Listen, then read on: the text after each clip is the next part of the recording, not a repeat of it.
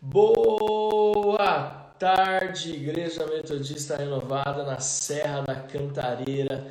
Que Deus possa abençoar a sua vida, abençoar a sua família. Estamos na live de número 9 e estamos tão felizes por poder chegar até a sua casa. Estamos tão felizes por poder chegar até aí a sua família com a nossa aula de membresia, com a nossa aliança de membresia, com princípios tão importantes a respeito da nossa igreja, a respeito da nossa é, metodista renovada na Serra da Cantareira. Eu sou o pastor Alex Estou aqui junto com você para poder liberar uma palavra de bênção sobre a sua vida, uma palavra de bênção sobre a sua família e, tão importante quanto isso, compartilhar um pouco da nossa história de igreja metodista renovada. Feliz que o Edson já está conosco e a Márcia, sua esposa, a Sheila, o Fábio, a Fernanda. Que Deus possa abençoar muito a sua vida. E nesse começo, como a gente sempre faz, eu quero convidar você a clicar aqui no nosso aviãozinho e enviar esta live para o maior número de pessoas que você puder, que nem eu estou fazendo agora. Nós estamos aqui ao vivo para poder nessa live de número 9 compartilhar com você de uma forma diferente hoje. Hoje o nosso espaço é para perguntas e respostas, porque é tão importante ouvir aquilo que a igreja tem para nos dizer. Eu e Adriana, como pastores, nós nos preocupamos muito que nós não apenas venhamos a falar e falar e falar, mas nós nos preocupamos em ouvir o que a igreja ela tem para receber, ouvir aquilo que a igreja quer receber, ouvir aquilo que a igreja tem de dúvida.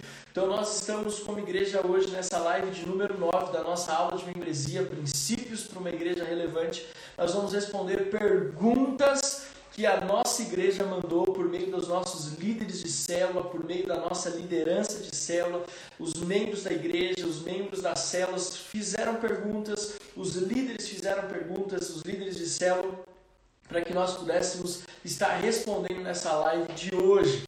E é muito interessante porque também os teens, eu estou muito empolgado, eu vou abrir meu coração aqui para vocês em responder todas as perguntas, mas as perguntas das nossas células de adolescentes são as perguntas que eu estou mais animado para responder hoje, em nome de Jesus. Então, eu quero convidar você a viajar junto conosco. Você que é líder de célula da Metodista Renovada Cantareira, sua pergunta nós vamos responder. Você que é membro da nossa igreja Metodista Renovada na Serra da Cantareira, seja muito bem-vindo. Nós vamos estar respondendo a sua pergunta e o nosso alvo, nosso grande alvo é poder ser uma igreja transparente. Uma das coisas que eu quero aqui falar antes de orar e começar a responder as perguntas é que nós prezamos por essa transparência como igreja e igreja em todas as áreas uma transparência não só na parte financeira, na parte estrutural, na parte ministerial, mas uma transparência naquilo que está no coração dos nossos membros e aquilo que também está no nosso coração como pastores.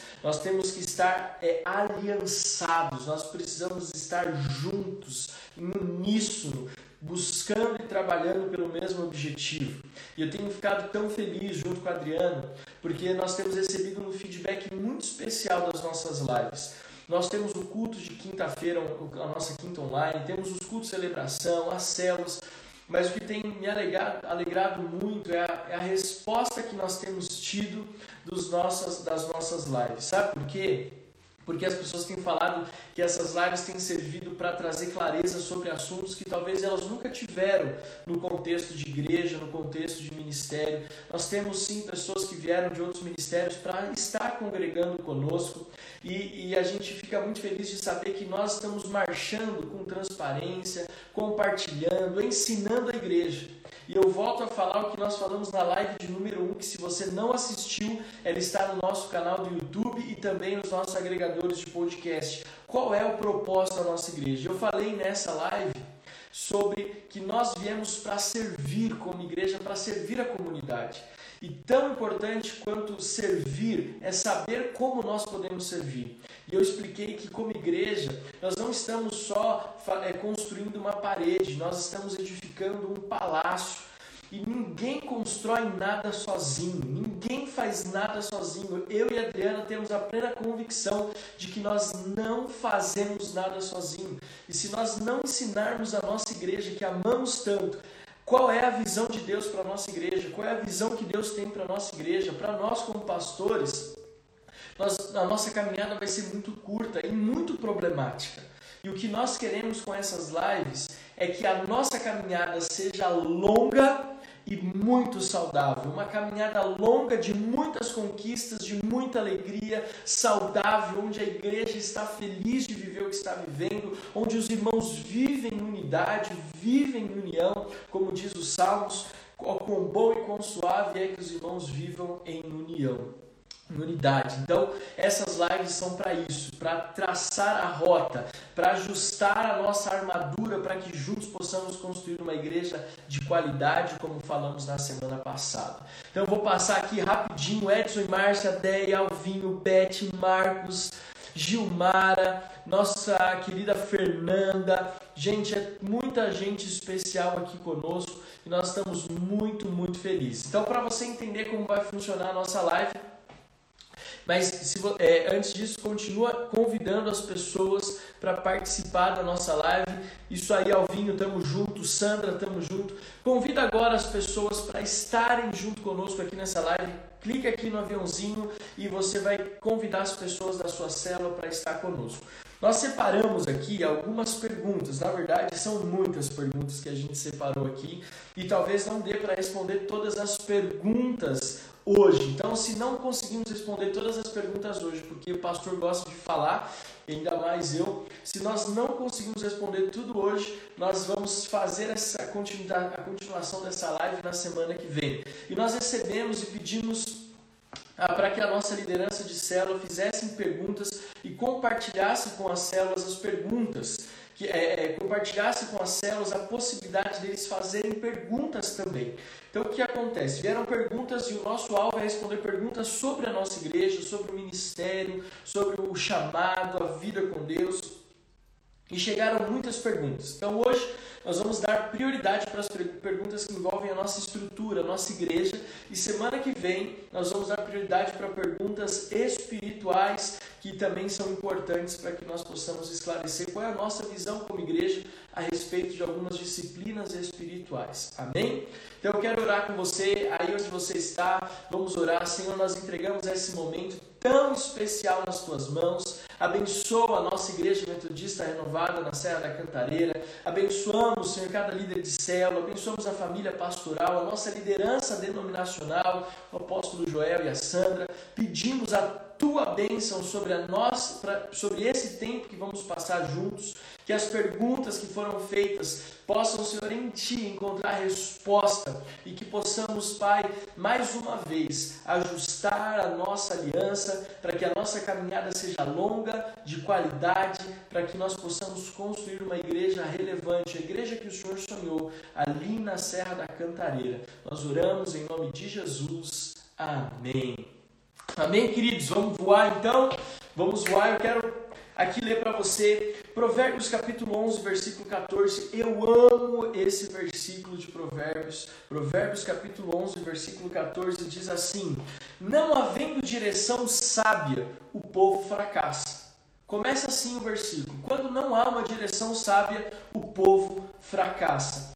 Aqui eu quero parar para falar o seguinte: é por isso que nós estamos investindo tanto nessas lives para que não haja fracasso. Nós estamos investindo nessas lives para que haja uma direção sábia e a nossa igreja não venha a fracassar, para que as nossas células não venham a fracassar, para que as famílias não venham a fracassar, para que os chamados e o ministério de cada membro da nossa igreja não venha a fracassar. O, o, sucesso na nossa vida está diretamente ligado à direção que nós damos a ela. Para que nós tenhamos a direção clara, nós precisamos ser ensinados. E essas lives são para isso, para ensinar a nossa igreja qual é a direção. E ensinando a direção, nós não passaremos por uma vida de fracasso. Passaremos por lutas e tribulações, mas jamais seremos fracassados. E ele continua: com muitos conselheiros há segurança. Em algumas versões a sabedoria. Algumas versões dizem isso, a segurança. A, aliás, a sabedoria. Na versão Nova Almeida atualizada, a, a expressão é a segurança. E eu quero aqui frisar na segunda parte desse versículo: na multidão com muitos conselheiros, a segurança. E aqui eu quero falar Tão importante quanto receber uma direção, é importante saber de quem nós vamos receber essa direção. Quem são as pessoas que estão nos direcionando? Quem são as pessoas que estão dando para nós a direção? Quem são as pessoas que estão falando para nós qual é o caminho que nós devemos seguir? Quem são as pessoas que estão assumindo é, responsabilidade de nos ensinar e de nos direcionar? Então, eu quero que você saiba o seguinte: como pastores, nós temos buscado a presença de Deus para sermos essa voz e essa boca profética na renovada cantareira, para que nós tenhamos a direção. E mais, mais interessante do que isso, ele fala com muitos conselheiros. Então, que, por que, que nós faz, fizemos ou por que, que nós trouxemos para essa live perguntas e respostas? Porque esses muitos conselheiros é a própria igreja que se ajuda, que compartilha entre si seu testemunho, a sua história, a sua vivência, e assim nós conseguimos é, servir uns aos outros, aconselhar, admoestar uns aos outros, para que juntos possamos ter uma caminhada saudável. Então, muito mais do que falar e despejar algo sobre a cantareira, sobre a nossa igreja metodista renovada na cantareira, nós queremos fazer é, despejar ou compartilhar aquilo que é assertivo. Nós não queremos ser uma igreja de tentativa e erro, nós queremos ser assertivos. Uma igreja assertiva, ela conquista muito. Uma igreja assertiva, ela avança em direção ao propósito que Deus tem para ela.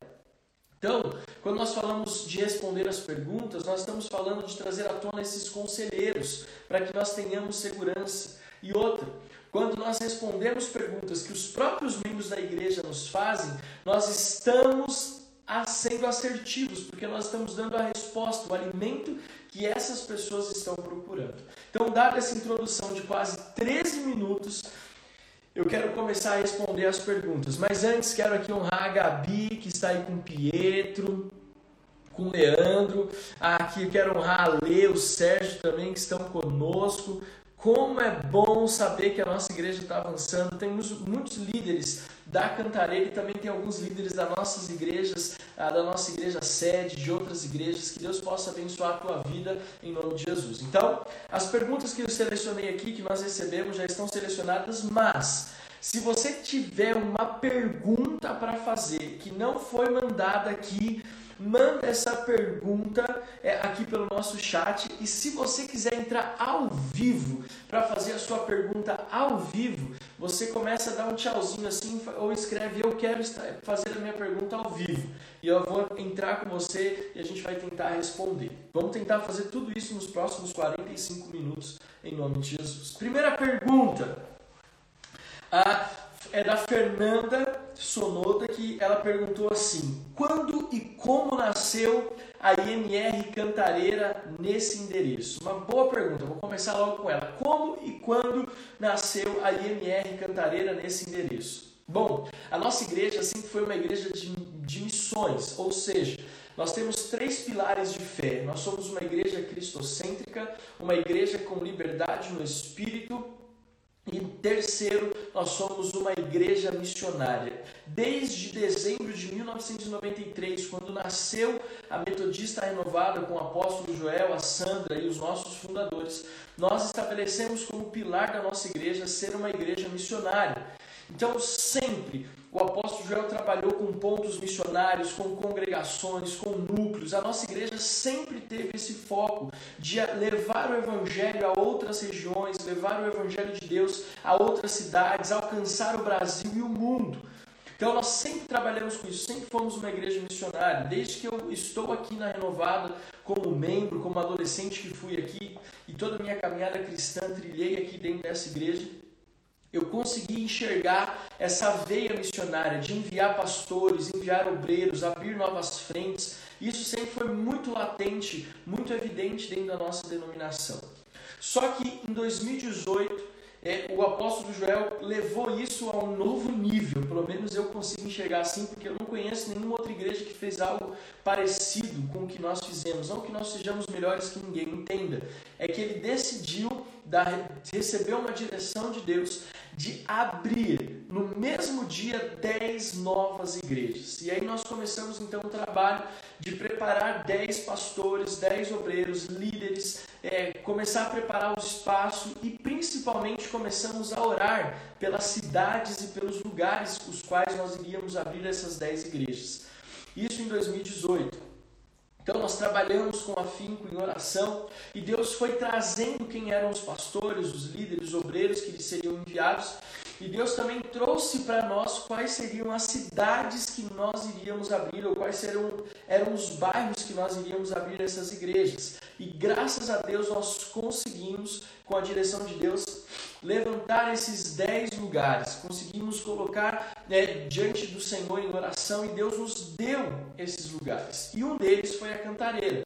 Como nós estávamos orando por isso, Deus levantou uma irmã, e aqui eu quero honrar a irmã Elsa e o Mário. A Elsa era presidente ali da, de uma ONG chamada Meu que era a ONG que era responsável por aquele espaço que a nossa igreja, que é a nossa igreja hoje.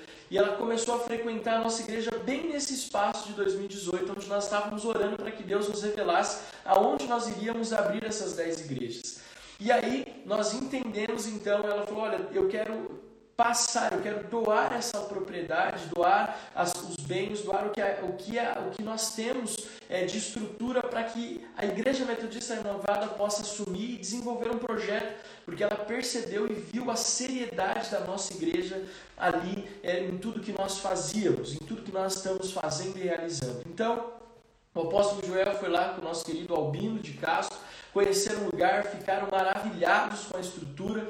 Então, em 2018 ainda toda a documentação foi é, assinada, todo o contrato foi feito e nós passamos e recebemos para o nome da Igreja Metodista Renovada aquele lindo espaço que nós temos hoje na Avenida Vereador Belarmino Pereira de Carvalho, 6.777, ali na cidade de Mairiporã, no bairro Apolinário.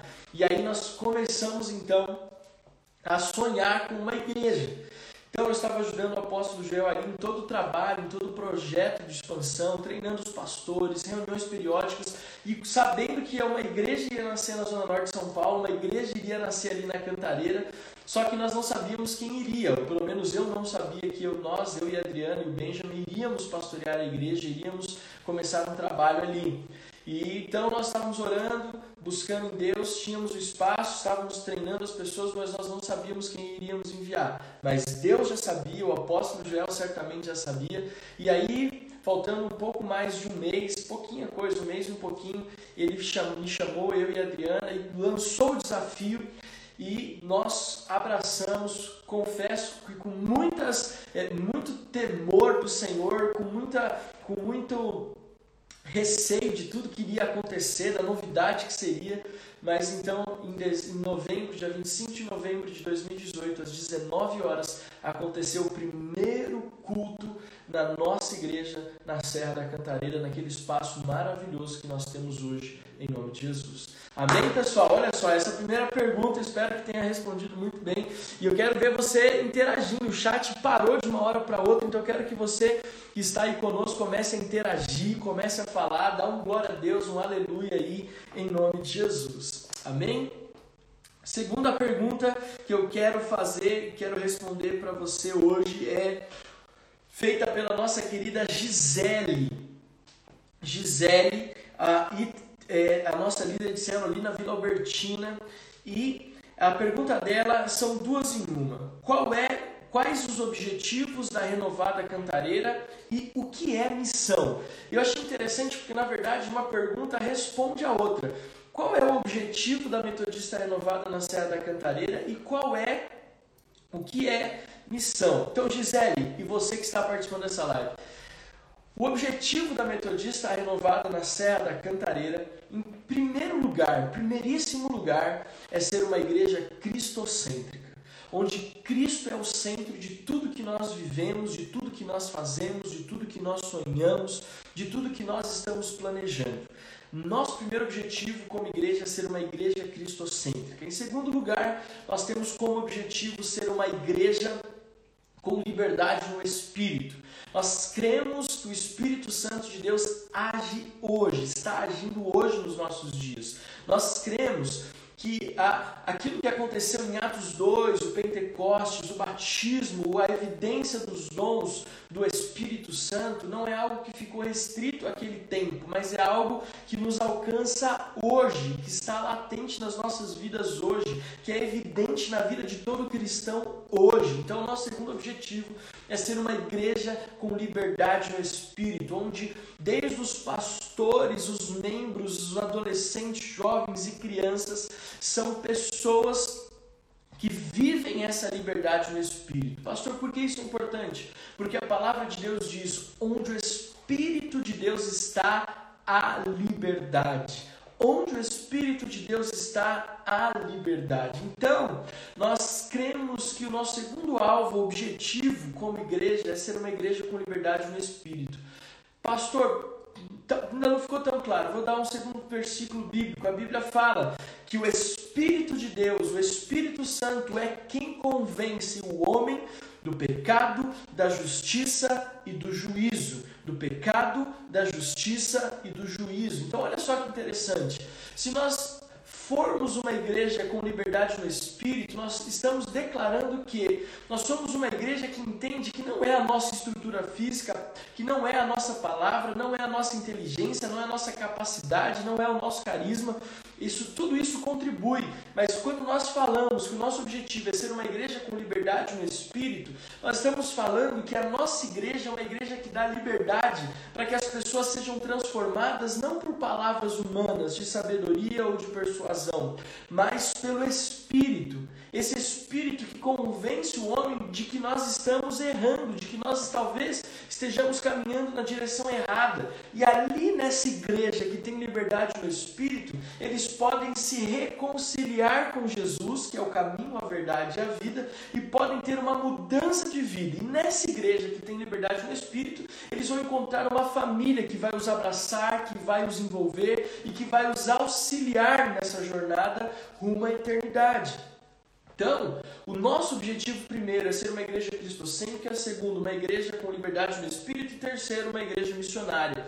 O nosso objetivo é ser uma igreja missionária em que aspecto?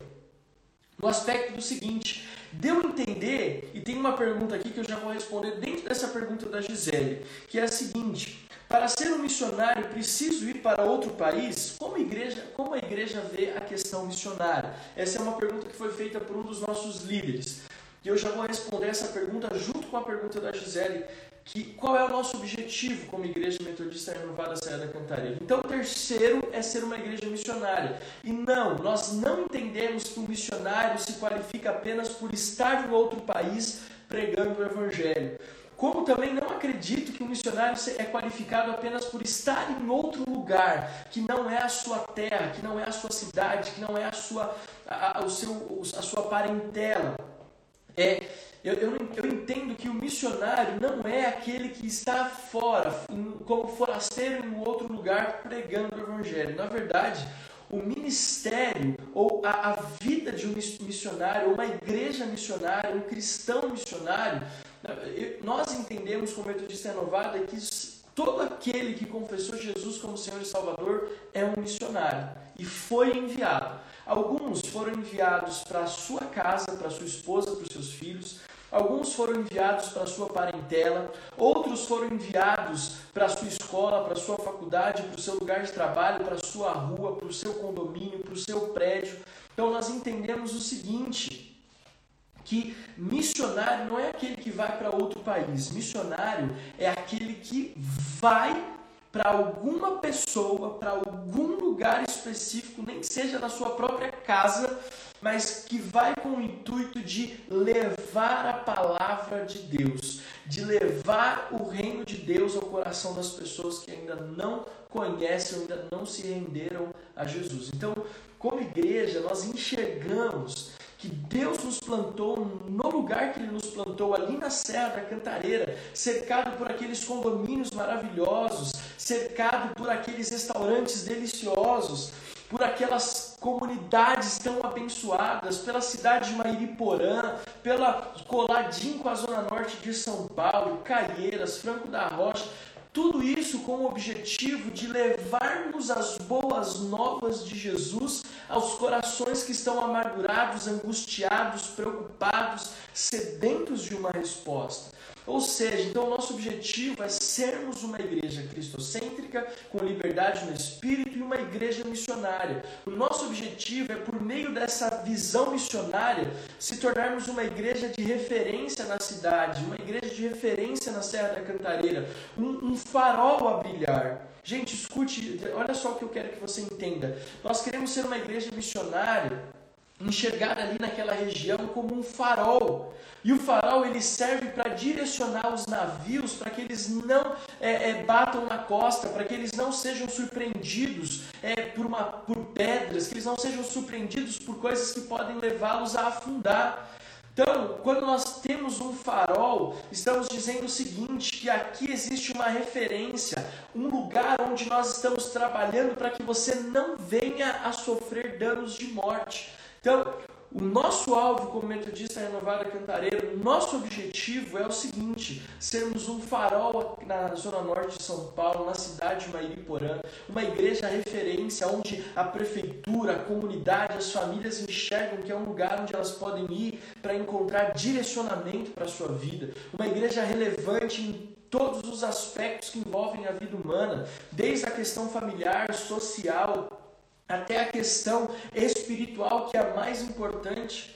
Porque quando nós lemos os evangelhos, nós vemos que quando aquele paralítico foi levado até Jesus por quatro dos seus amigos, a Bíblia fala que Jesus, antes de curar aquele paralítico, Jesus perdoou os pecados dele. E esse é o nosso objetivo como igreja: mostrar para as pessoas que mais importante do que o físico é o nosso espírito aquilo que nos conecta com Deus e que nos dá acesso à eternidade. Mas Deus, ele não só cuida do nosso espírito, mas ele cuida também do nosso corpo, da nossa alma, das nossas emoções. Então essa é a pergunta da Gisele. Esse é o nosso e essa é a resposta. O nosso objetivo está ligado aos nossos três pilares: uma igreja cristocêntrica, uma liberdade, uma igreja com liberdade no espírito e uma igreja missionária. E esse objetivo é o objetivo de todas as igrejas metodistas renovadas, é, do Brasil e fora do país. Nossa, a nossa alegria é saber que nós estamos servindo ao reino, como igreja, como cristãos. Glória a Deus, nós estamos vendo o agir do Espírito Santo. E como a Vera, nossa querida Vera, ah, nós estamos sim, é, a estratégias em ação. É, é, é muito bom saber que nós temos uma estratégia para um lugar específico. Nós temos um alvo, nosso alvo é a cantareira, nosso alvo é, aqui, é, é, é esse lugar que Deus nos deu, que nós já amamos tanto. Falei domingo, eu amo ir para a Zona Norte, eu amo estar na igreja, eu amo subir aquela serra, eu amo andar e orar por aquele bairro, eu amo, porque nós vemos isso. E nós cremos que a nossa igreja, junto com todas as outras igrejas da Serra da Cantareira, vão se tornar lugar de referência em nome de Jesus. Amém? Então, e aí ela perguntou também, o que é missão? Então, você bem objetivo, Gisele, missão é o objetivo que você estabelece para a sua vida. E interessante que missão é o alvo que você estabelece. A minha missão é conquistar vidas para Jesus. Então eu vou trabalhar para conquistar vidas para Jesus. Só que tem algo interessante: toda missão é delegada por alguém a você, é delegada pra, é, por alguém a mim. Então, quando nós recebemos a missão de estabelecermos uma igreja na, na Serra da Cantareira, essa missão não veio de uma necessidade é, minha, não, não nasceu apenas de mim, mas eu fui delegado. E uma das coisas que pouco se fala sobre missão é que toda missão tem que ser delegada por alguém. Então, nós estamos edificando essa obra na Cantareira porque nós fomos comissionados, recebemos uma missão, primeiro de Deus e depois do nosso querido apóstolo Joel, que é a nossa liderança. Amém? Uau, gente do céu, estou animado. Hoje eu nem consegui pegar uma água para poder é, molhar aqui a garganta, mas vamos lá. Terceira pergunta que nós queremos responder aqui: O que é a, a, o que a pessoa precisa fazer para se tornar um líder de célula. É interessante essa pergunta que foi feita por uma das nossas líderes pelo seguinte: a nossa igreja é uma igreja que trabalha no mover celular, com os pequenos grupos. Nós somos uma igreja que ministerialmente adotamos o um modelo de discipulado apostólico, que significa nós entendemos que existe um padrão, existe uma estrutura global de Deus para as questões espirituais, uma visão de Deus para as estruturas espirituais. Então nós entendemos que existe o reino de Deus, existe dentro do reino de Deus as igrejas do Senhor Jesus Cristo, que são todas aquelas igrejas que professam Jesus como único e suficiente Salvador das suas vidas e que creem na palavra de Deus como o guia profético e, a, a direção para o manual de conduta de vida para esse tempo. E dentro dessa igreja de Jesus existem as igrejas locais, que nós somos uma igreja local. A Metodista Renovada Cantareira é uma igreja local. E dentro dessa igreja local existem as, a, dentro dessa estrutura existem os pequenos grupos, que são as micro-igrejas, que são igrejas que se reúnem nas casas para compartilhar o reino de Deus. E a célula, o que é uma célula? É um grupo de pessoas que se reúne com um propósito de comunhão. Primeiro, comunhão com Deus e segundo, comunhão umas com as outras. Esse é o, o, conceito de célula, um grupo de pessoas que tem o propósito de ter uma comunhão com Deus umas com as outras e também de levar o evangelho de Jesus às pessoas que ainda não conhecem. Então a nossa igreja hoje trabalha e vive esse mover celular dentro do modelo discipulado apostólico. E é interessante que hoje nós temos cinco células, três células de adultos, uma célula de jovens e uma célula de adolescentes. Então nós trabalhamos com células e cada célula tem um líder, que é um pastor. Veja só o que eu estou usando. Nós usamos aqui que existe um pastor com P maiúsculo, que é aquele pastor ordenado, e existem os pastores pastores, com P minúsculo, a gente até brinca, né? Um P minúsculo, mas são os líderes de célula que, com muito zelo, pastoreiam a sua célula. Então, nós temos o Fábio, a Fernanda, nós temos a Gisele, nós temos a Sandra, nós temos é, a André e o Alvin, então, nós, a Adriana com a célula de jovens. Então, essas pessoas são os nossos pastores da célula. E aí a pergunta que, que fizeram foi: como que eu posso me tornar um líder de célula? Simples. Primeiro passo: precisa passar e fazer parte de uma célula.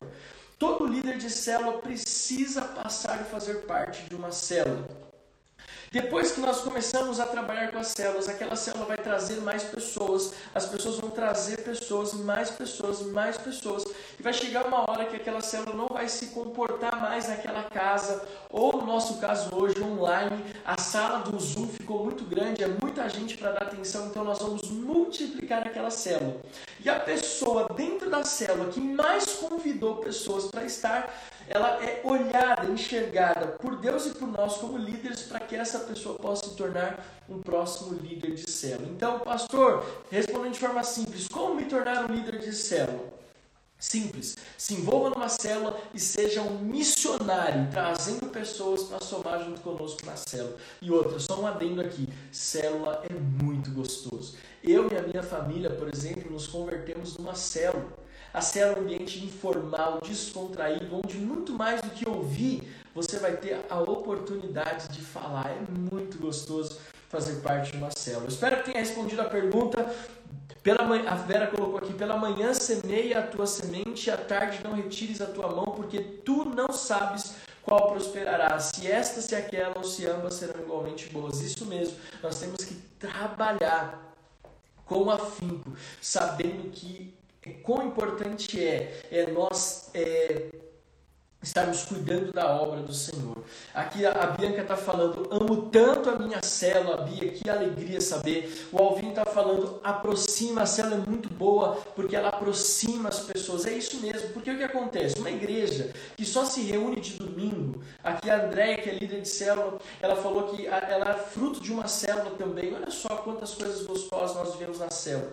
É interessante porque o cristianismo foi sempre muito de receber. Eu vou na igreja para receber a palavra, eu vou na igreja para ouvir um louvor, uma adoração. E quando nós trabalhamos em célula, nós quebramos esse paradigma.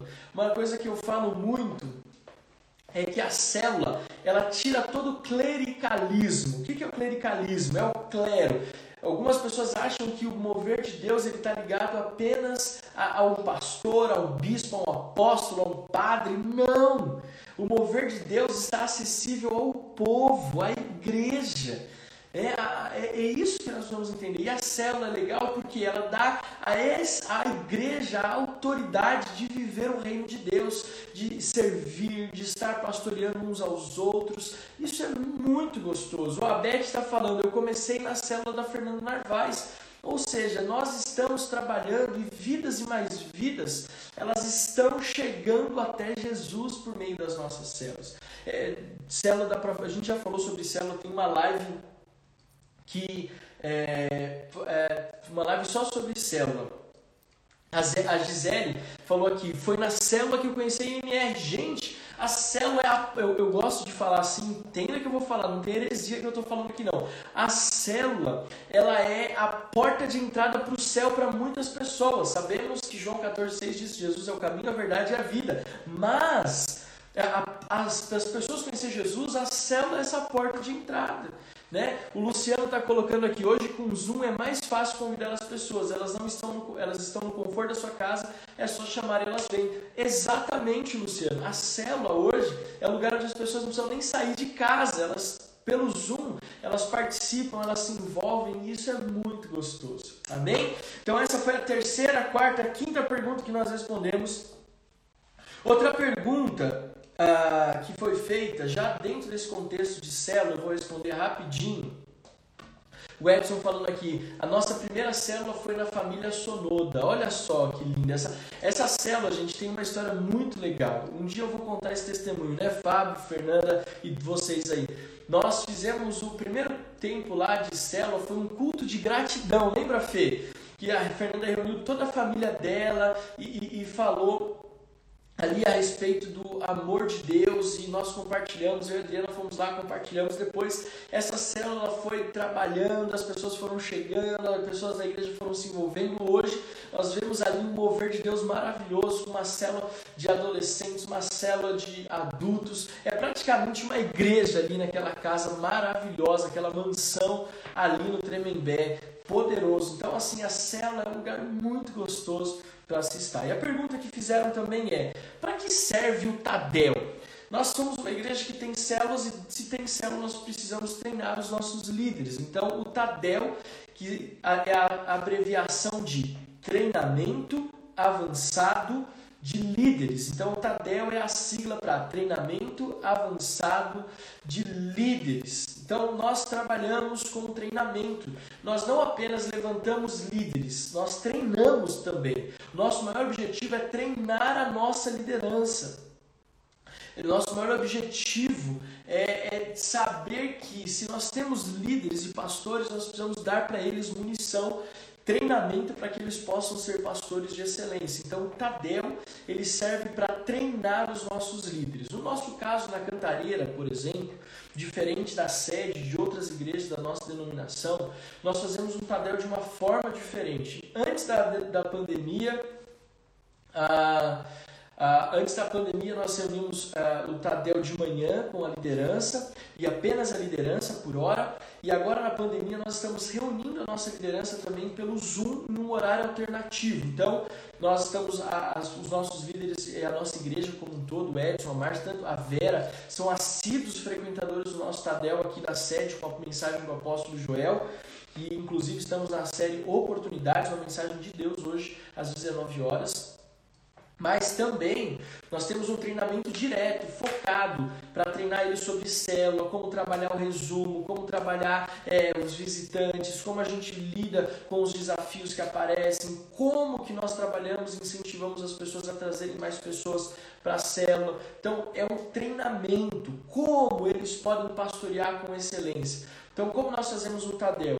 Nós fazemos ele agora online pelo Zoom, e reunimos ali a nossa liderança por 40, 50 minutos, às vezes uma hora, e nós vamos ali trabalhando pontos que nós vimos na supervisão. Então eu e a Adriana vamos ali, fazemos a supervisão e sentamos com eles e falamos, oh, nós vimos na, vimos na supervisão isso, você podia corrigir isso, podia fazer dessa forma, podia melhorar isso e também honramos com aquilo que eles fizeram, fizeram bem. Amém? Então, Tadel é o treinamento avançado de líderes. O Edson fez uma pergunta, para ter uma célula precisamos fazer escola de líderes? Veja, essa é uma pergunta muito interessante. É importante que você faça escola de líderes para que você possa adquirir conhecimento. Faz parte do que nós chamamos de trilho de liderança. Mas não necessariamente você precisa ter se formado na escola de líderes, que é a nossa ELR, Escola de Líderes Renovado, para poder liderar uma célula. Você pode começar a liderar uma célula, por quê? Porque você vai ter o Tadel para te treinar, para te supervisionar, nosso pastoreio vai estar te ajudando,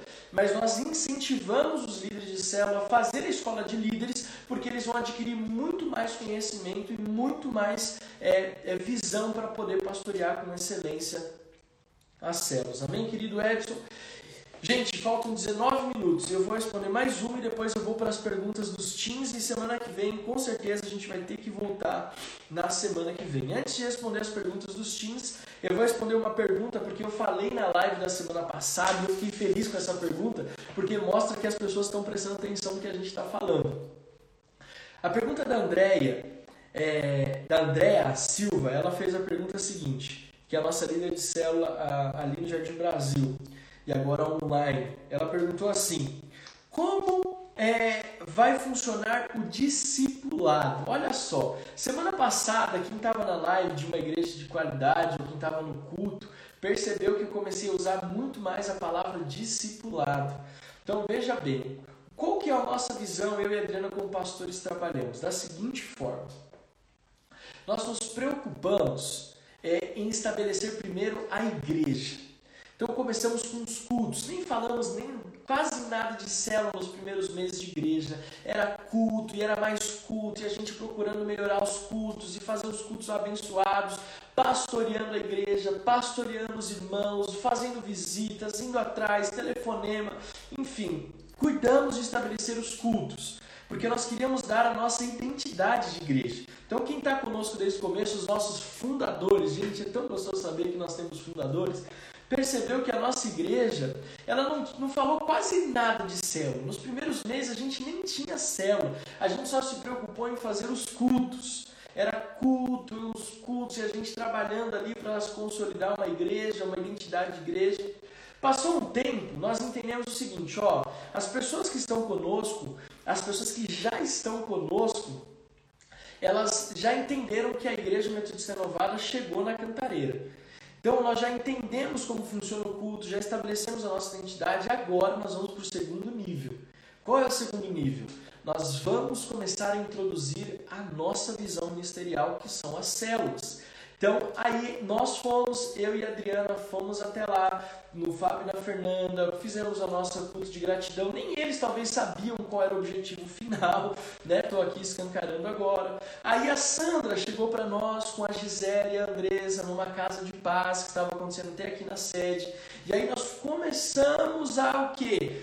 Começamos devagarzinho a estabelecer esses projetos e começamos a falar mais sobre célula e a compartilhar sobre célula e a ministrar sobre célula e a usar exemplos de célula. E o que acontece?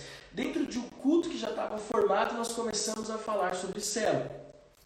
E aí depois veio a Casa de Paz, lá na casa da Domênica, que nós fomos, a Sandra fez a primeira e eu e o Jonas continuamos na segunda, a terceira, a quarta, a quinta, a sétima, e a Domênica foi tão abençoada, falou, eu não quero que acabe. E aí nós já estávamos falando de célula, e aí aquela visão já estava queimando no coração da igreja, começamos a terceira célula, que depois veio o André e o Alvinho, que são líderes hoje. Aí depois nós Vimos a necessidade dos nossos adolescentes, aí o Fábio e a Fernanda tomaram ali para eles, abraçaram e começaram uma célula de adolescentes que está voando, por sinal. E aí depois a Adriana falou: não, vamos pegar esses jovens e também vamos começar a trabalhar. Ou seja, depois que nós estabelecemos o culto, começamos a falar sobre célula. Eu não esqueci do discipulado, calma. E aí nós começamos a trabalhar a questão celular, começamos a usar exemplos de célula, começamos a valorizar as células. E agora eu entendo que com cinco células nós já temos ali, vamos levantar o nosso primeiro setor ali, porque a célula já faz parte da nossa rotina. A célula já está consolidada, as células já estão crescendo, alcançando novas pessoas. E aí o que, que acontece? Agora eu entendo que nós já estamos indo para o terceiro ponto, para a terceira fase, que é a fase do discipulado, ou como discipulado poderoso. O que, que é o discipulado? É aquela pessoa que nós cuidamos individualmente, homem cuidando de homem, mulher cuidando de mulher, casados com casados, solteiros com solteiros. O que, é o discipulado? Veja, eu falei para vocês mais cedo sobre os corações. Então é, é, o reino de Deus, a igreja de Jesus, a igreja local, a célula, mas dentro da célula tem um outro coração que é o coração do discipulado. Então, como vai funcionar o discipulado? O discipulado são reuniões frequentes onde o, o, o discipulador encontra o seu discípulo Boa tarde, Juliana. Deus abençoe você. Então, o, o discipulado é onde o discipulador ele encontra o seu discípulo e juntos eles buscam em Deus é, se aproximar do Espírito Santo. Então não é, mentor, não é mentoreamento, não é guru, não é senhorio, não é possessão, é paternidade, a transferência de vida de Deus do discipulador para o discípulo e também do discípulo para o discipulador. Não é o senhorio onde o discipulador manda na vida do discípulo e o discípulo não tem poder de falar, não tem voz. É o contrário. É onde o discipulador serve o discípulo e o discípulo serve o discipulador. E aí nós vamos começar com primeira fase desse discipulado é nós como pastores discipulando a nossa liderança de célula. E esse é o primeiro objetivo. Segundo, é, o passo é onde os líderes de célula vão começar a discipular os membros da célula, os futuros líderes. Então, por hora, é sobre isso que nós vamos falar de discipulado. Então, você vai ouvir muito a gente falar sobre discipulado a partir de agora, porque assim como nós falamos no culto, falamos na célula e continuaremos falando dos dois, também vamos introduzir sobre é, discipulado, né? Então, é isso aí. Então, prepara a Vera, prepara a Edson, Márcia. Todos vocês vão ser alcançados por essa visão de Deus maravilhosa. Amém? Agora, é, eu vou. Ficou muita pergunta para trás, então prepare semana que vem. Se você ainda quiser mandar pergunta, vai mandando para o seu líder de célula, manda aqui no direct do Instagram, que nós vamos responder as perguntas na semana que vem. Continuaremos respondendo na semana que vem. Agora eu quero responder algumas perguntas dos teens, que também não vai dar para responder todas as perguntas dos teens, porque nós não temos tempo. Mas é, eu vou responder algumas perguntas que os teens nos fizeram. Tá? Então a primeira pergunta que eu vou responder para os teens é a pergunta que chegou, vou fazer por ordem de chegada. Tá? A Esther, que é da nossa célula Teens, perguntou: Eu quero saber quantos anos nós temos. Aí ela está falando dos pastores, tá? Quantos anos eu tenho? Quantos anos nós somos casados? Perguntou se a Adriana já sofreu bullying ou se ela já praticou bullying e quando vai ser a vigília dos teens. Na verdade, são muitas perguntas, né, Esther? Eu vou tentar responder algumas. Infelizmente, a Adri não pode estar aqui na nossa live hoje, porque ela está resolvendo uma questão do trabalho dela lá, do profissional, mas é, na semana que vem eu vou querer que ela conte esse testemunho. Mas eu vou responder as outras perguntas. Eu e a Adriana, nós temos uma idade bem parecida. Né? Eu sou de 86, a Adriana também, eu sou de fevereiro, a Adriana de agosto. Falando nisso, dia 5 de agosto está chegando, é, daqui a alguns dias, o aniversário da nossa querida Adriana, a mulher mais incrível do mundo. Então, eu tenho 34 anos e a Adriana está prestes a completar 34 anos. Nós somos casados, casamos no dia 6 de dezembro de 2008. Então, né, a gente deu uma capotada aqui agora, né? A gente foi é, do, do projeto igreja, agora foi para a vida dos pastores. Mas é interessante é, é, é, essa pergunta porque mostra o desejo dos nossos adolescentes estarem mais próximos de nós pastores. E nós pastores estamos muito felizes de poder nos aproximar dos adolescentes, né? Você sabe muito bem que o nosso papel e até na pandemia eu estava dando um domingo por mês é, ou um domingo a cada 40 dias eu estava dando aula para os nossos adolescentes. Ao invés de pregar no culto para os adultos, eu estava com os adolescentes é, dando aula para eles nos domingos, porque eu quero me aproximar dos adolescentes. Então, é, eles, ela perguntou assim, então nós temos, eu tenho 34, a Adriana vai completar 34, nós somos casados há 12 anos, esse ano agora completa dia 6 de dezembro, 12 anos de casado, mas nós estamos juntos há 15 anos. Agora, dia 20, aliás, não, agora, dia, agora que passou, não, agora que vai completar, dia 25 de julho, nós completamos 15 anos que nós estamos juntos. É, isso é muito, muito legal. Então, é, nós estamos juntos há 15 anos e estamos casados há 12. E a pergunta que ela fez sobre a vigília dos teens. E aí, pessoal, quando a gente vai marcar essa vigília dos teens poderosa? Então, a nossa alegria vai ser que logo, logo, assim que terminar tudo isso, a vigília dos teens já está programada para sexta-feira, agora dia 25 do 7. Ou seja, pelo Zoom nós já vamos ter a nossa primeira vigília dos teens, agora sexta-feira, dia 25 do 7. Ou é a vigília? Não, peraí. Isso aí é a nossa. Fábio, você me confundiu agora. Vocês mar... Se vocês marcaram a vigília dos teens, você me avisa, tá? Ah, grita aí. É, vamos ver se ela consegue entrar. Não sei se ela vai conseguir entrar. Vou tentar chamar ela aqui. Aí ela já vai me ajudar a responder. Vamos ver se ela, se ela vai conseguir entrar. Pera aí. Mas nós vamos marcar a vigília dos teens. É.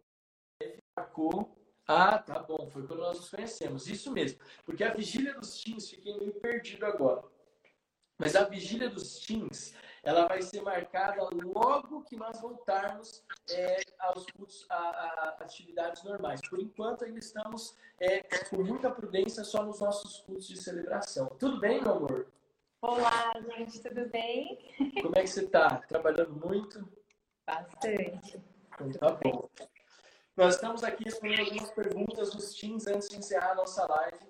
E a Esther, ela perguntou se você já praticou bullying ou se você já sofreu bullying. Você pode responder isso? Queria eu responder isso? Se eu já pratiquei ou, ou se, se você já sofreu? Ah, tá. Eu nunca pratiquei. Na verdade, quando eu era menor e estava na minha época de escola, eu detestava isso. E aí o pessoal me chamava de defensoras dos frascos e comprimidos porque eu, eu ficava brava com o pessoal, eu não deixava. É, eu entrava numa briga, se preciso for, quando eu via alguém sofrendo bullying. Mas é, eu, eu já fui assim, deixa eu pensar se eu já sofri. Eu acho que não, assim, não da forma como eles fazem hoje. Né? Mas existem as crianças assim, são bem malvadas. Então, às vezes, as brincadeiras acabam magoando, né? Mas, assim, nunca sofri nada muito pesado, assim. Mas como é, participar de alguém que, que fizesse bullying, eu também não fiz. Na verdade, eu defendia, ficava brava, brava. Eu entrava numa briga, se fosse preciso. Uau! Então é isso aí. Respondeu a pergunta da Esther. Você vai conseguir ficar conosco ou você já vai ter que desligar? Vou ter que desligar. Então tá bom. Um beijo, amo você. Fica com Deus, a gente se vê em casa mais tarde. Tchau, gente. Tchau. É isso aí, olha só, a mulher mais incrível da face da Terra esteve conosco. A outra pergunta dos teens é a seguinte: a Alice perguntou: pode ser. Uh, com quantos anos eu e a Adriana nós começamos a namorar? Essa é a pergunta da Alice. Eu achei o máximo, Alice, a pergunta, assim como eu achei o máximo a pergunta da Esther. E eu vou correr porque eu vou tentar responder a pergunta da Bia e da, e da Clara também. Eu e a Adriana começamos a namorar, Alice, quando nós já tínhamos mais de 18 anos de idade. A Adriana foi a minha primeira e última namorada, minha primeira e única namorada. Eu nunca namorei ninguém antes da Adriana. Ela é a única mulher com quem eu namorei, com quem eu assumi um compromisso, com quem eu coloquei uma aliança no dedo.